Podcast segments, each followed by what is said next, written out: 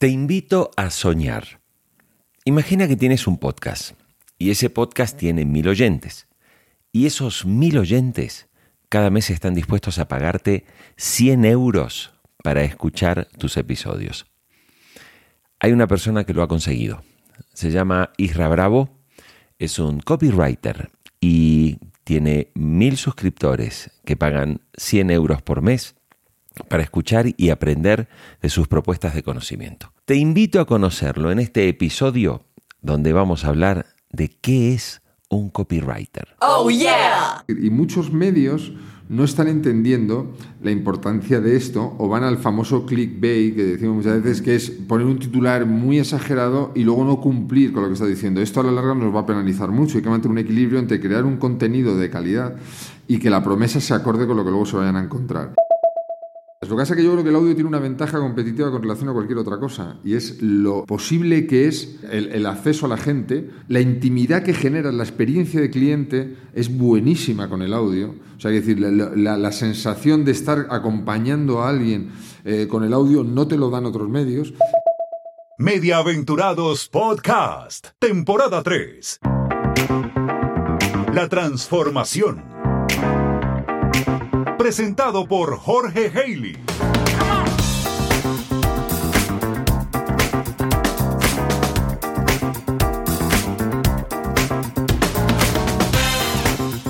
Hola, hola, bienvenidos. Este es un nuevo episodio de Mediaventurados, este podcast donde pensamos en la transformación de la radio.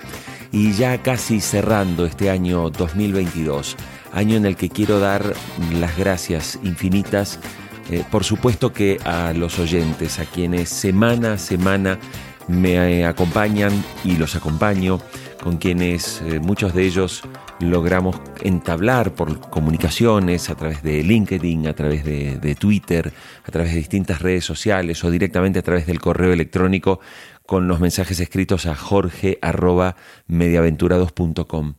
Hoy quiero contarte que tengo un invitado que mm, me voló la cabeza cuando lo conocí. Se llama Isra Bravo. Eh, él es español, es un copywriter. Y en este episodio vamos a saber un poco de qué se trata este mundo del copywriting. Pero naturalmente con Isra quise conversar sobre el mundo del podcast y quiero hablar con él cómo transmite esa escritura persuasiva. Pero vas a flipar, como se dice en España, con lo que te voy a contar. Isra tiene una, especie de club de membresía, ¿no? De gente que una vez por semana recibe un audio. Como tú recibes y estás escuchando Mediaventurados, de la misma manera, Isra Bravo transmite sus pensamientos, sus conocimientos y obviamente toda, su toda la formación que le da a sus seguidores a través de un audio. La particularidad y lo que nos diferencia a Isra y a mí, haciendo un contenido cada uno especializado en su área, es que Isra tiene un club de mil suscriptores que pagan 100 euros por mes. Te repito, Isra tiene mil suscriptores que pagan 100 euros al mes para recibir los conocimientos, fundamentalmente a través del audio, desde ya por supuesto a través del texto eh, y, de, otras modalidades de comunicación. Y esto a mí me, me voló la cabeza porque dije, bueno, a ver, nosotros hablamos en este podcast de radio, pero por supuesto hablamos también de podcasting. Y muchas veces, tú que me estás escuchando, y tienes un podcast, seguramente te preguntas, oye, ¿puedo ganar dinero? ¿Puedo monetizar el contenido que genero? Bueno, Isra es un maestro de la monetización del contenido que, produzcas. Por eso te invito a escuchar esta entrevista. Creo que vas a sacar algunas lecciones. El proyecto de Isra Bravo se llama motivante.com. Es una página web supremamente sencilla, no tiene nada en particular. Lo que también nos muestra que no se trata de que hagamos grandes desarrollos y grandes despliegues. Isra nos cuenta en esta entrevista algunas de las claves de aquello que logró con el paso del tiempo y sobre todo con la perseverancia para conseguir los resultados que hoy tiene.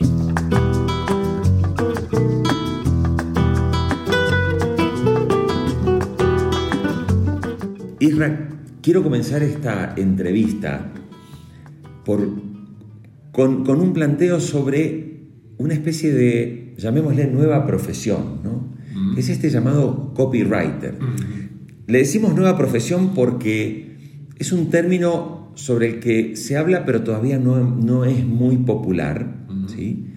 Y que obviamente, como es tu caso, un caso de éxito, te ha permitido trabajar, vivir de ello, desarrollarte y, en gran medida realizar tus propios sueños. Entonces, ¿qué es un copywriter? Si ustedes dicen, soy copywriter, ¿qué es ser un copywriter? Básicamente es, eh, es un escritor persuasivo, dicho así también queda un poco, vamos a explicarlo un poquito mejor, es un redactor publicitario, ¿no? Quiero decir, es alguien que escribe de tal manera que trate de influir en las decisiones que van a tomar las personas con relación a esa lectura. Pues a lo mejor llevarla a clicar una noticia, a comprar un producto, un servicio, un curso, lo que sea, a abrir un email porque le ha gustado el titular. Ese es el trabajo de un, de un copywriter. Y eso es un trabajo que tal y como es Internet, con toda la cantidad de, de, de estímulos que tenemos, pues hacer esto bien es una cosa cotizadísima dentro de las empresas, porque claro, el, conseguir que alguien se detenga ante algo que haya visto, que haya, leído nuestro, pues es, algo fabuloso. Tú sabes que, eh, bueno, mi profesión es periodista y me dedico a la comunicación desde hace 30 años. Mm. Y uno piensa y dice, bueno, pero en el mundo de los medios de alguna forma tenemos que producir, sea en la radio, sea en la televisión, en un periódico, escribiendo, eh, tenemos que producir un contenido que resulte atractivo, o esa palabra que me gustó mucho que usaste recién, persuasivo, para que nos sigan las audiencias. Eh, ¿Existen para ti eh, algunas diferencias en, ese, en esa tarea en la cual los copywriters pueden que estén haciendo mejor el trabajo un medio de comunicación? Bueno, eh, dicho así, eh, me, gusta la pregunta porque realmente, en general sí. Quiero decir, un buen copywriter, quiero decir, eh, de hecho, creo que cada vez más medios están mirando la idea de tener a alguien encargado de estas tareas de, la redacción publicitaria, persuasiva, redacción publicitaria, porque son absolutamente imprescindibles, quiero decir, y muchos medios no están entendiendo la importancia de esto o van al famoso clickbait que decimos muchas veces que es poner un titular muy exagerado y luego no cumplir con lo que está diciendo. Esto a la larga nos va a penalizar mucho, hay que mantener un equilibrio entre crear un contenido de calidad y que la promesa se acorde con lo que luego se vayan a encontrar. Entonces creo que hay un largo recorrido ahí en los medios y de hecho muchos periodistas, muchos, yo formo a muchos periodistas que, que, se reciclan en esto, que quieren entender bien esto, porque además está mucho más cotizado profesionalmente. Entonces, claro, pues les interesa en ese sentido también.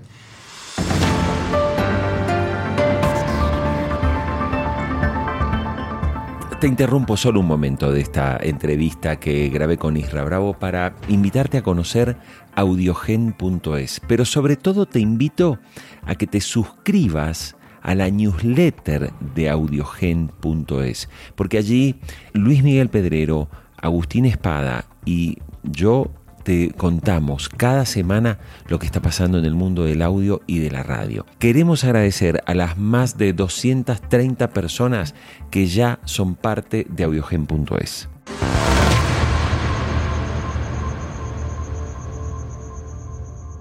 Tú dices que te has tocado trabajar formando periodistas que se van hacia el mundo de, digamos, esta, esta, a esta nueva profesión, que en realidad tampoco es tan nueva, porque incluso podemos hablar de que... exactamente, exactamente. Pero, pero se ha puesto, digamos, con el desarrollo digital, obviamente ha surgido como una verdadera oportunidad de trabajo. ¿no? Quien nos escucha o quien nos ve en este momento, dame tres consejos o tres recomendaciones para quien quiere empezar en ese mundo, digamos, de, ser un copywriter? Bueno, eh, lo primero que le diría es, eh, tiene que leer eh, mucho, leer y escribir, esto es bastante básico, páginas de venta que le hayan llamado la atención, anuncios que le llamen la atención, por qué le han llamado la atención, etcétera, etcétera. Eso sería una cosa. Luego, tener eh, conocimientos de ventas es importante, es decir, porque al final todos estamos vendiendo constantemente, de una forma u otra, pero es lo que estamos tratando de hacer. Entonces, una experiencia en ventas va a venir muy bien luego, perdón, para poder desarrollar nuestro trabajo. Y un tercer elemento que no tiene, tiene mucho que ver, pero que es un poquito más, entrar un poco más profundo, es no mostrar necesidad. En verdad la gente cuando empieza con esto, como está empezando, igual que en cualquier otro sitio, muestra necesidad y eso es muy poco atractivo de cara a la otra persona. Por tanto, eh, hay que saber controlar esas emociones, no mostrar necesidad y luego leer y escribir mucho, fijarse mucho y, ya está. Y, luego es, es, la, como en todo, es la experiencia lo que nos va a ir haciendo que las cosas. Porque al final el mercado es el que manda. O sea, el mercado es el que te dice, tú puedes decir, oye, eso está muy bonito escrito. No se trata de escribir bonito, se trata de escribir persuasivo. Conseguir que la gente haga cosas. O sea, no se trata de ganar el Nobel, se trata de que la gente lea y tenga ganas de hacer algo, comprarnos algo, pinchar en un sitio, eh, escuchar nuestro programa. O sea, un buen titular en los programas de podcast son vitales para que tengan más audiencia. O sea, se puede trabajar en cualquier, en cualquier medio, aunque no sea un medio donde sea exclusivamente escrito, pero algo hay que leer siempre. Isra, justo da si vamos al, al meollo del asunto. Este es un podcast que escuchan muchos ejecutivos de radio, directivos de radio, y también lo escuchan eh, varios podcasters, ¿no? porque finalmente hay toda una comunidad donde nos escuchamos para ver qué cosas tenemos para, contar y para decir. Em, recién hablabas, digo, claro, la escritura persuasiva. digo, ya, pero Mediaventurados es audio. Tiene una web que es mediaventurados.com, pero es más bien audio. Em, ¿Qué se puede aprender del mundo del copywriting hacia ese mundo del audio, a quien está haciendo un podcast. O sea, ¿qué, qué le recomiendas a quien está escuchándonos en este momento que de repente haga y que piense o tenga en cuenta a la hora de producir su podcast basándose en estos conceptos de escritura persuasiva? Hay muchísimas cosas que se pueden hacer. Ahora son mundos muy ligados, no deja de ser comunicación. Eh, son mundos que, son eh, primos, ¿no? Entonces, por un lado, el saber escribir textos persuasivos para atraer a la gente a la escucha es vital.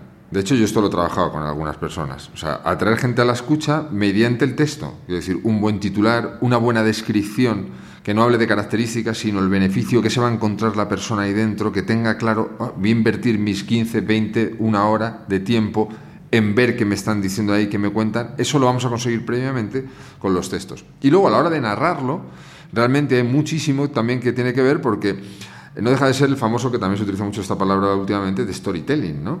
Es decir, entonces, un, redactor publicitario, un copywriter, utiliza el storytelling constantemente para llevar a la gente de una emoción a otra. Y esto a la hora de, decirlo, es eh, de, narrar las cosas exactamente igual a la hora de hacerlo en, un, en un formato de audio. De hecho, hay una cosa que se puede aprender mucho, que utilizan los guionistas, que yo aplico mucho, que es ir contando cosas, pero dejando a la gente siempre un poco a medias. ¿no? Es ir abriendo círculos e ir cerrándolos, de tal manera que mantienes a la audiencia enganchada con relación a cómo lo vas contando, gracias a cómo, como cuando ves una serie que dices, mañana me tengo que levantar muy temprano para trabajar, eh, pero me ha dejado con tantas ganas que me voy a poner otra hora y tal, porque parece que no puedes dejarla medias. Eso es una cosa, es un arte que está muy estudiado y está muy buscado así.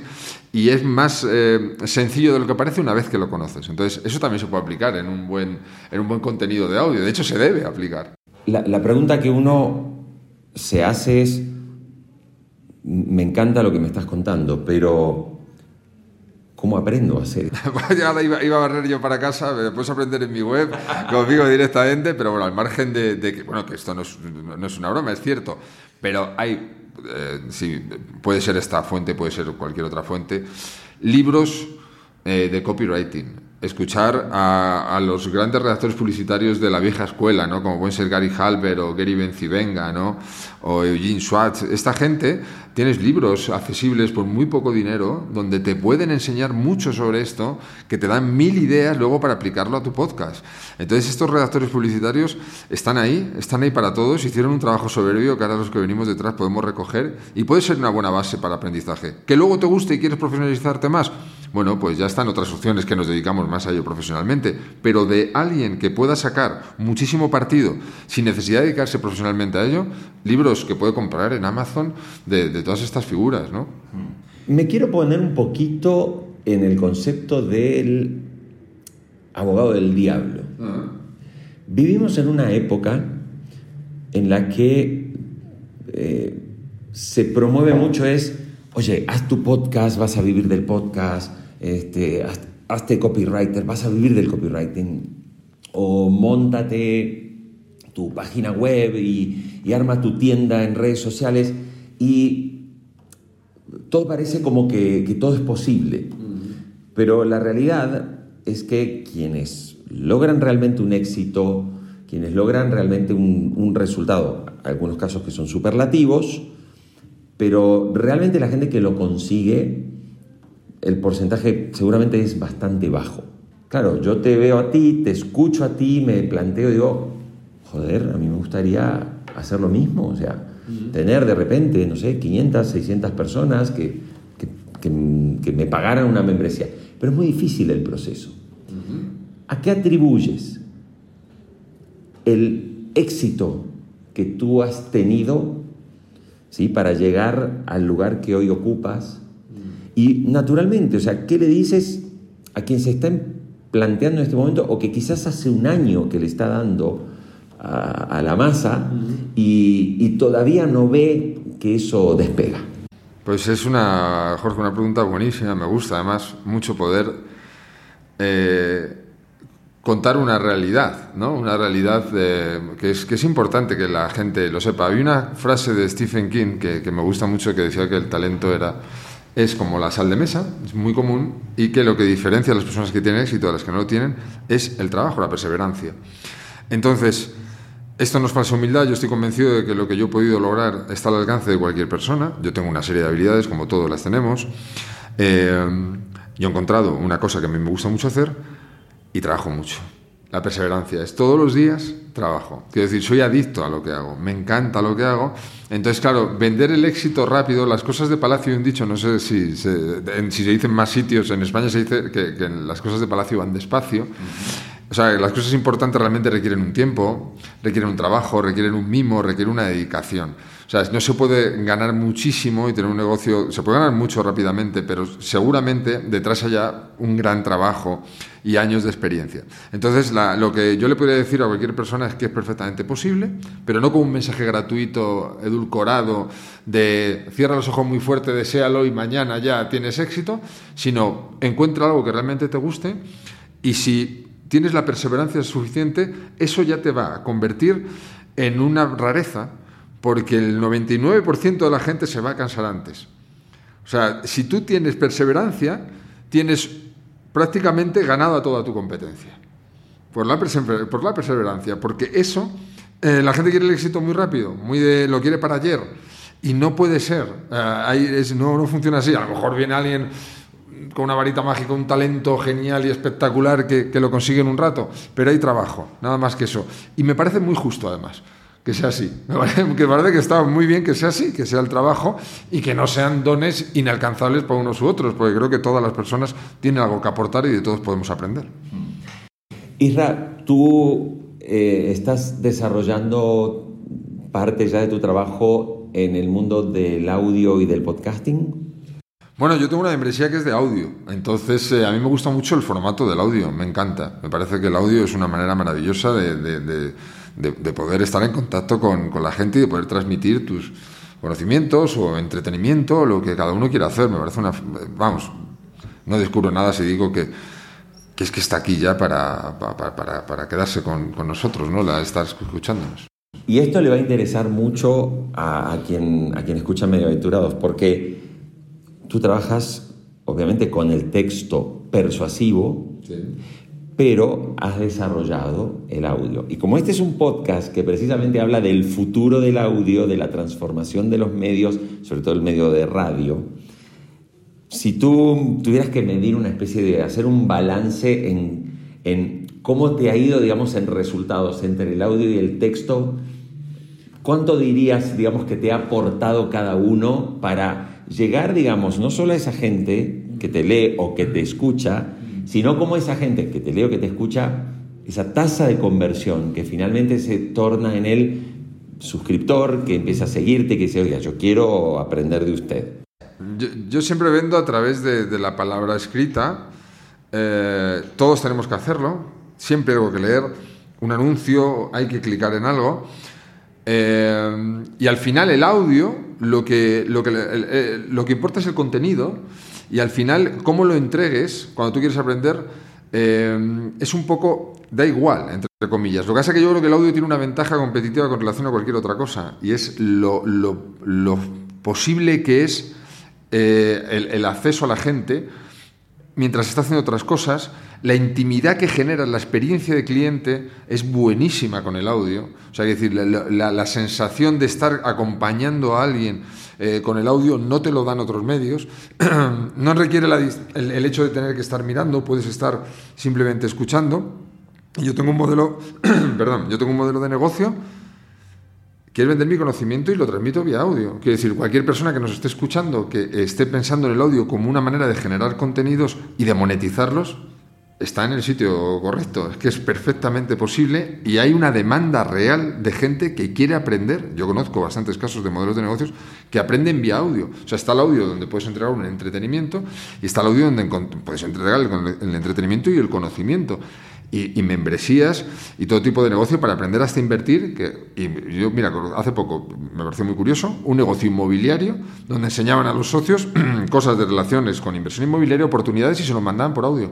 La gente pagaba por recibir esos audios, era contenido de pago vía audios. ¿Por qué? Porque el audio es eso. Eh, no sé, tú puedes estar tranquilamente eh, en la cama escuchando el audio y la experiencia es, es muy enriquecedora. Entonces yo, a mí, a mí me encanta, creo que es... Eh, Creo que hay una gran oportunidad cualquier persona que esté dándole vueltas alrededor de, este formato para comunicarse y para expandir su marca y para llegar a hacer su, mensaje.